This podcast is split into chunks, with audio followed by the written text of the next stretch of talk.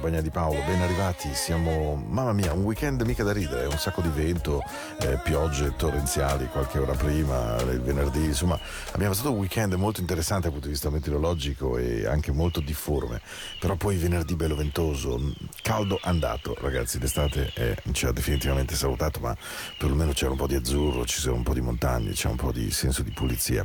Into the Night va in onda ogni lunedì ed ogni mercoledì dalle 22 alle 23, naturalmente su Radio Ticino. La trovate poi in replica la domenica dalle 22 alle 24 e poi su podcast e naturalmente su Spotify. Ogni singola puntata è qui per voi. E, e aprendo la settimana c'è sempre una grande voglia da parte mia mm, di trovare il suono. Il suono è una parte importante della mia vita e devo dire che soul to soul mi hanno sempre aiutato in certe sere anche nei club. Yeah. Just moving no mountain. Tune up your own radio there. Ah, the good groove is here. Vi auguro veramente una buona serata, di essere ben atterrati qui. Cuffiette per chi ha voglia e via.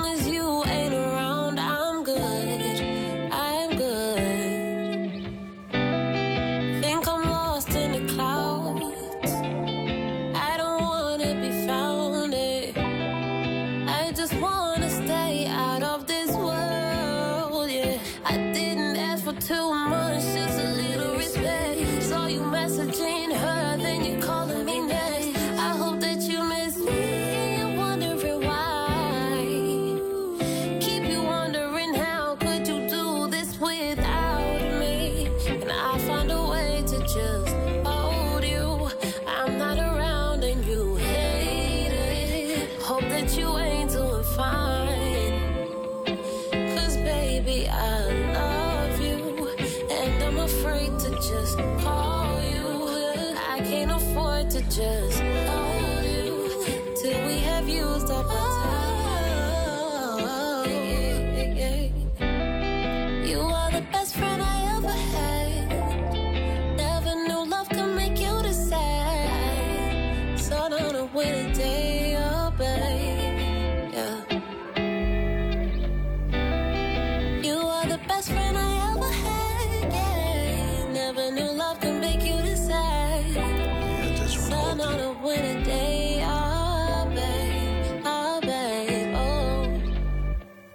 Jazz Carries Hold You, una novità secondo me eh, neanche bella, di più proprio. Eh, si chiama Hold You e, e poi in fin dei conti il fatto di tenerci vicino le persone che amiamo, a cui vogliamo bene, è proprio credo uno dei sentimenti più belli dell'essere umano, di noi eh, che viviamo su questo strano mondo chiamato Terra. Perché mh, immediatamente appena abbiamo una persona a noi cara, abbiamo questo sentimento dentro il cuore che prende il governo di noi, che è quello di tenerlo vicino, di proteggerlo, di volergli bene, che sia un nostro figlio, che sia un nostro genitore, che sia un nostro grande amore, un amico del cuore, qualsiasi cosa, anche un collega.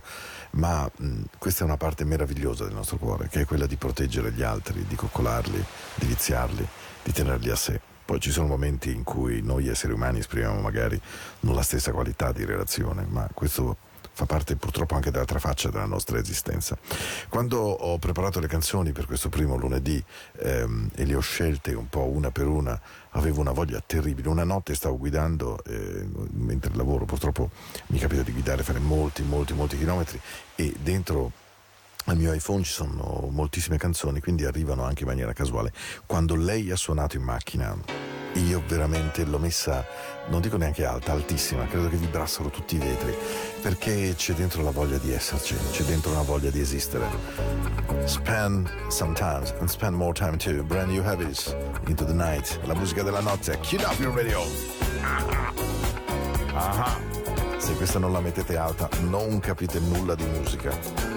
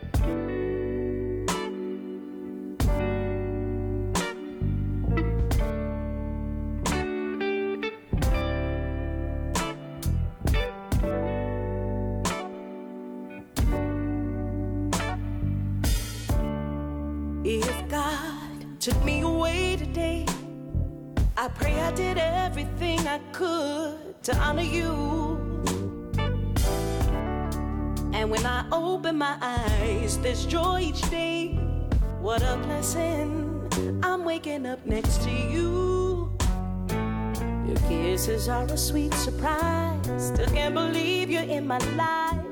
The impossible is possible because of you.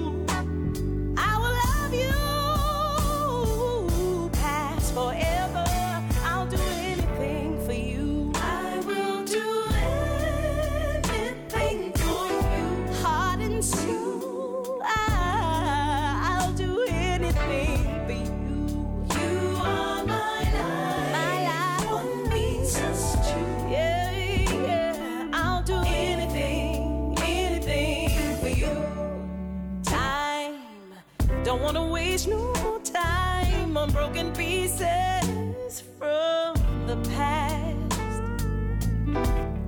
We have now, nothing's better than right now. I'm committed to you, and you are to me. Yes, I'll do what it takes. Right the wrongs of my mistakes. You give me air, you give me reason to keep on fighting.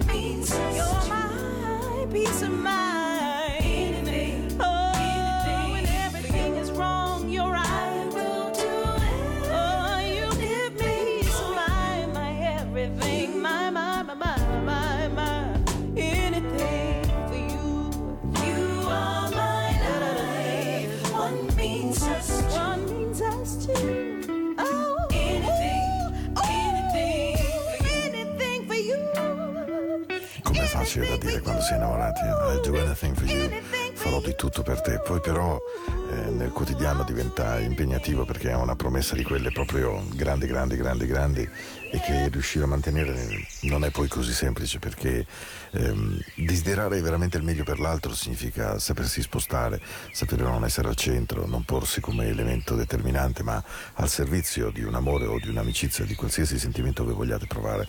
Quindi come canta Lady che è splendida in I'll do anything for you, io farò qualsiasi cosa per te, eh, beh insomma appunto raggiungere questo obiettivo non è così semplice perché poi ognuno di noi ha quella piccola quota di egoismo, di sopravvivenza, di protezione di sé, di non voglia di farsi scoprire completamente, di, come posso dire, protezione di quel nervo scoperto dove diventiamo più deboli. E allora I'll do anything for you diventa chiaramente una frase che si dice nel momento innamorato, ma poi agirla, lavorarla, farla vivere quotidianamente è molto di più. Phil Collins ha avuto dei divorzi estremamente dolorosi, lui ha sofferto molto soprattutto la separazione dei figli, ha avuto molta paura di questo, ha accettato una moglie difficile, ma lui era un marito assolutamente difficile. Ha scritto una canzone splendida che era If Living Is Easy, che ogni tanto ho trasmesso da Face Value, ma ne ha scritta un'altra meravigliosa che io trovo di quelle proprio notturne, eh, se vogliamo quasi un po' malinconica, ma dall'altra parte ehm, dolcissima in qualche modo. E questa canzone si chiama molto banalmente Holding in My Heart, cioè tienimi dentro il tuo cuore, che è poi il desiderio che noi abbiamo, perché anche quando qualcosa finisce, qualcosa si interrompe, magari bruscamente, io credo che è un sogno che dovremmo chiedere a noi stessi agli altri, a quelli dai quali magari ci dobbiamo forzatamente separare, e che ciò che c'è stato non venga per forza reso brutto, impossibile, orrendo, ma che semplicemente riesca a restare nel cuore. E... Vi auguro una buona notte. Questo è Into the Night, questo è un posto dove stare bene, almeno spero, dove la musica vi tenga compagnia insieme alla mia voce, 60 minuti il lunedì e 60 il mercoledì. E poi c'è una radio 24 ore al giorno di questo suono. Io vi aspetto, sempre, a braccia aperte. Hold in my heart, Genesis, Phil Collins. Hold on, my heart. Just hold on to that feeling. We both know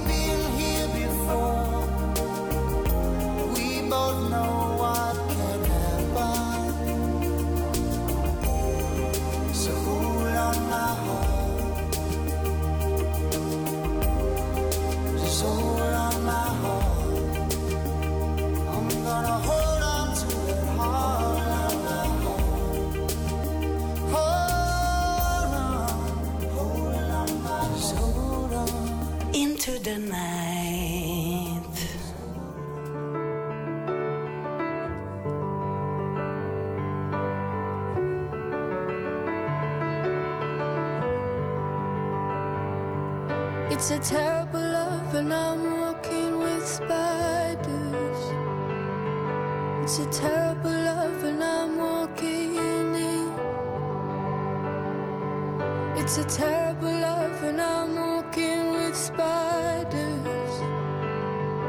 It's a terrible love, and I'm walking in. It's quiet company.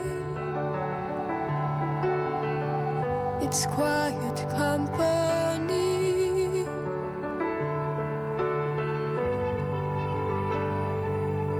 It's a terrible love, and I'm walking with spiders.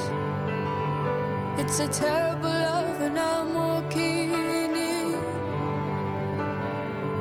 It's a terrible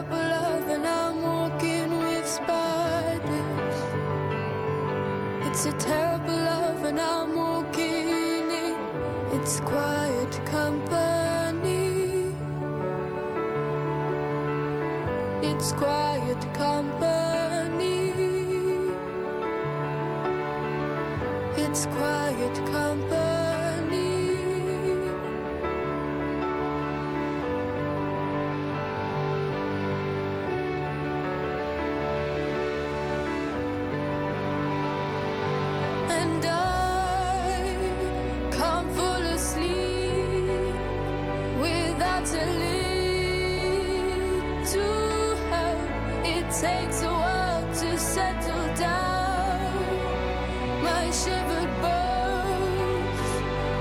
Till the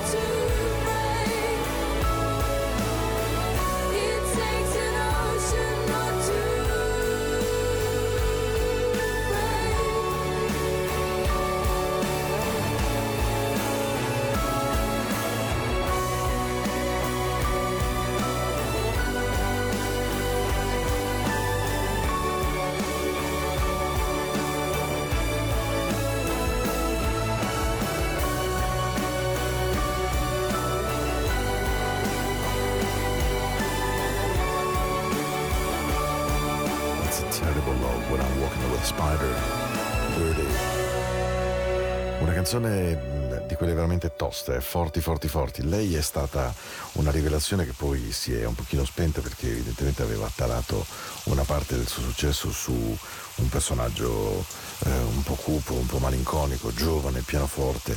Probabilmente mh, lei in questo momento è alla ricerca di un suo percorso, come capita a tanti di noi, che eh, esaurito un tempo dobbiamo scoprire qual è quello, quello giusto per noi.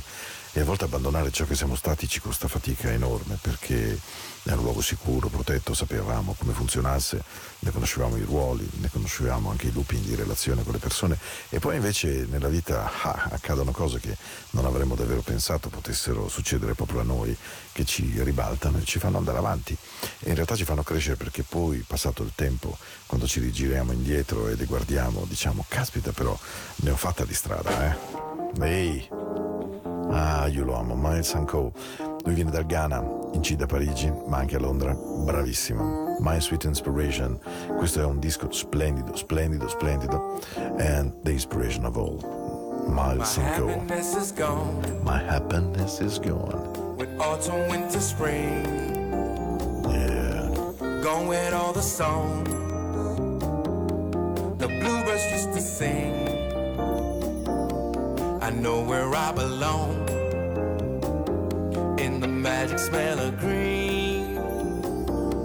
I'll never be alone if you're shining down on me. I know you come every single year. Bring back my happiness. Even when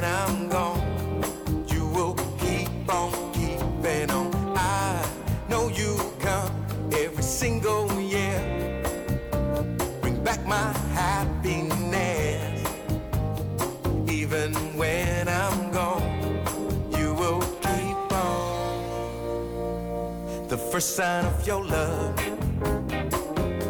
is always new to me.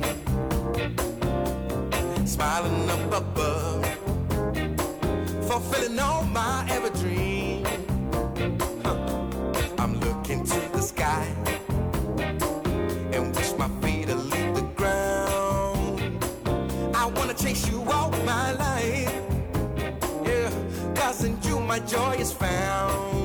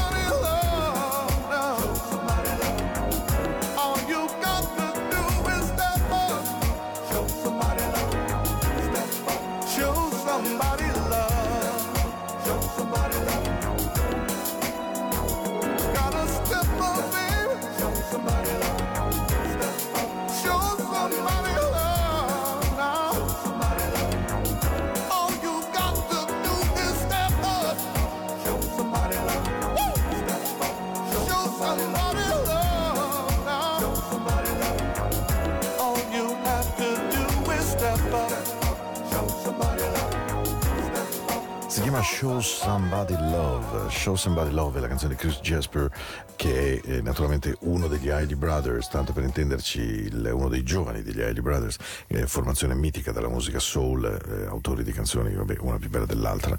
Eh, tra tutte, io ricordo The Harvest of My Life, eh, Harvest for the Word, eh, Summer Breeze, eh, insomma, molte, molte, molte altre. Hailey Brothers, se li scegliete, non sbagliate assolutamente mai.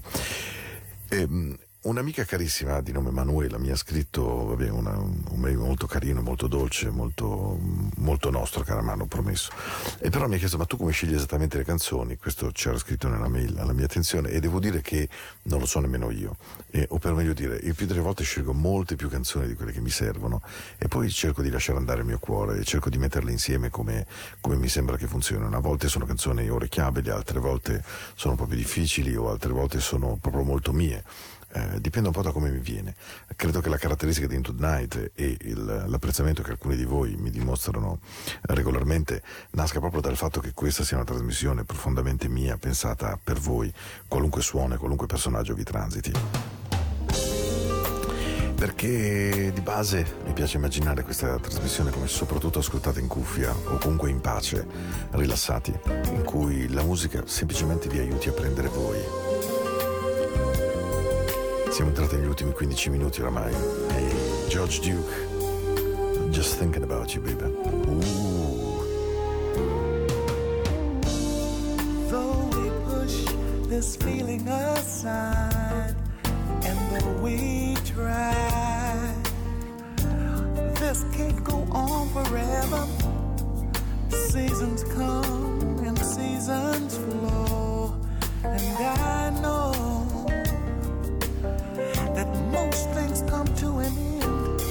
but you're so wonderful good for me in every way. And I love that message you left on my service today.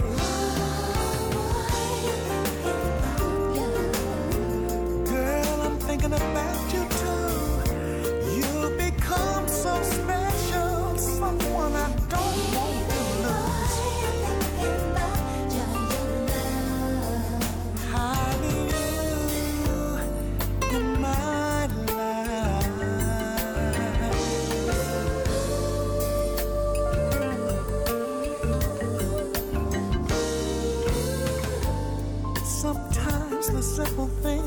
the best things to say. And sometimes it's what you least expect that will make your day. And sometimes it's not words at all, but a glance saying I'm okay. Sometimes a simple hi, it's me, will set you on your way. Like a warm breeze, a memory that stays in your head. One that feels so good, wish you could live it instead.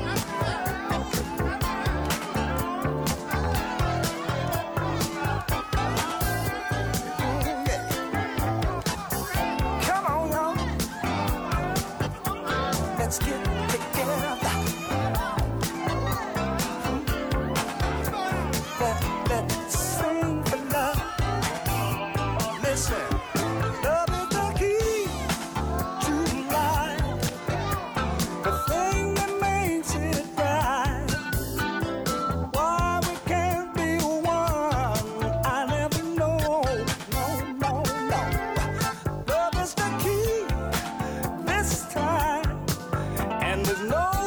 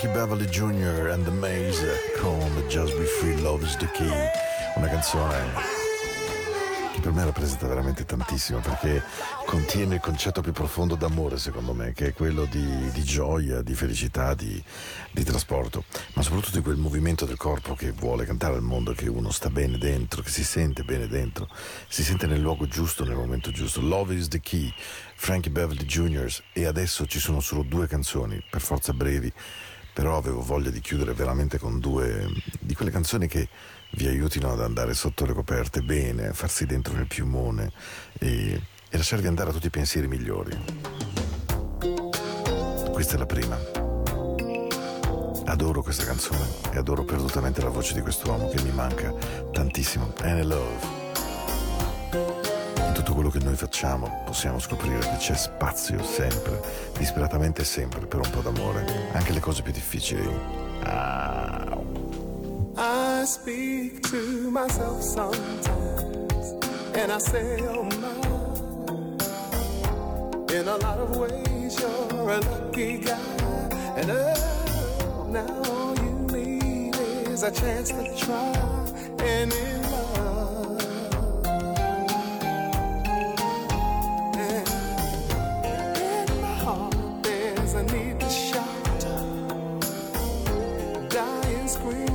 crying, and let me out. Where are all those feelings that I want to touch and in?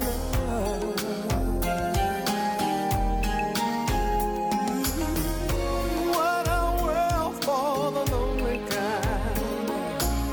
Sometimes I feel I'm gonna lose my mind, my mind. Can anybody tell me just where to love,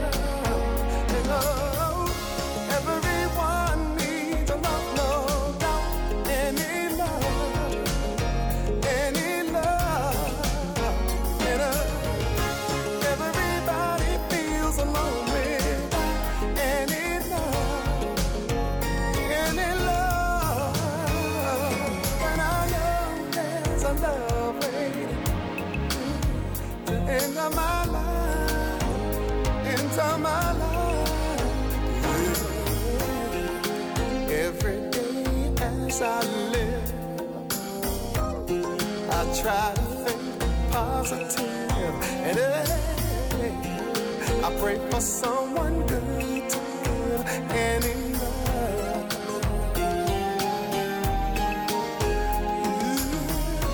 Love is sweet and so divine. And I can't wait for my love light to shine, to shine. Can anybody tell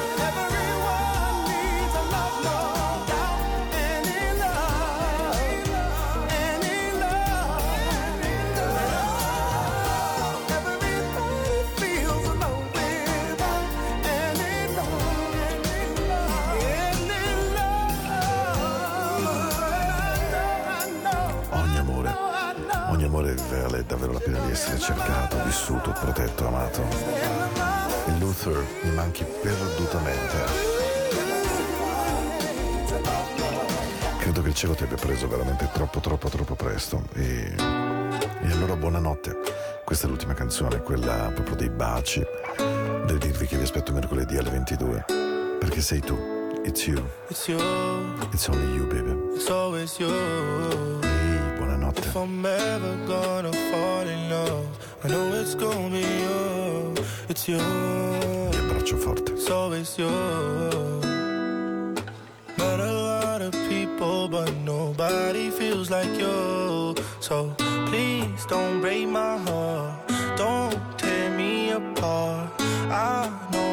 it starts. Trust me, I've been broken before. Don't break me again. I am delicate. Please don't break my heart. Trust me, I've been broken before. I've been broken, yeah. I know how it feels to be open and then find out your love isn't real. I'm still hurting, yeah. I'm hurting inside. I'm so scared to fall in love, but if it's you, then I'll trust you. It's always you. If I'm ever gonna fall in love, I know it's gonna be you. It's you. It's always you. Met a lot of people, but nobody feels like you. So please don't break my heart. Starts. Trust me, I've been broken before. Don't break me again. I am delicate. Please don't break my heart. Trust me, I've been broken before. No, I'm not the best at choosing lovers.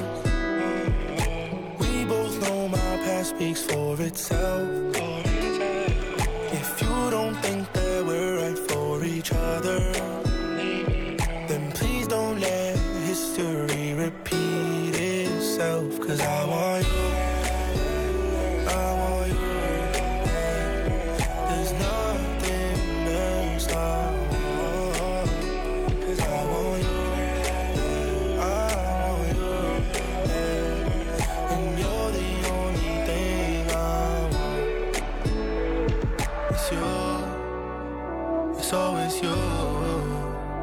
If I'm ever gonna fall in love, I know it's gonna be you. It's you. It's always you. Met a lot of people, but nobody feels like you. So please don't break my heart. Don't tear me apart. I know how it starts. Trust me, I've been broken before.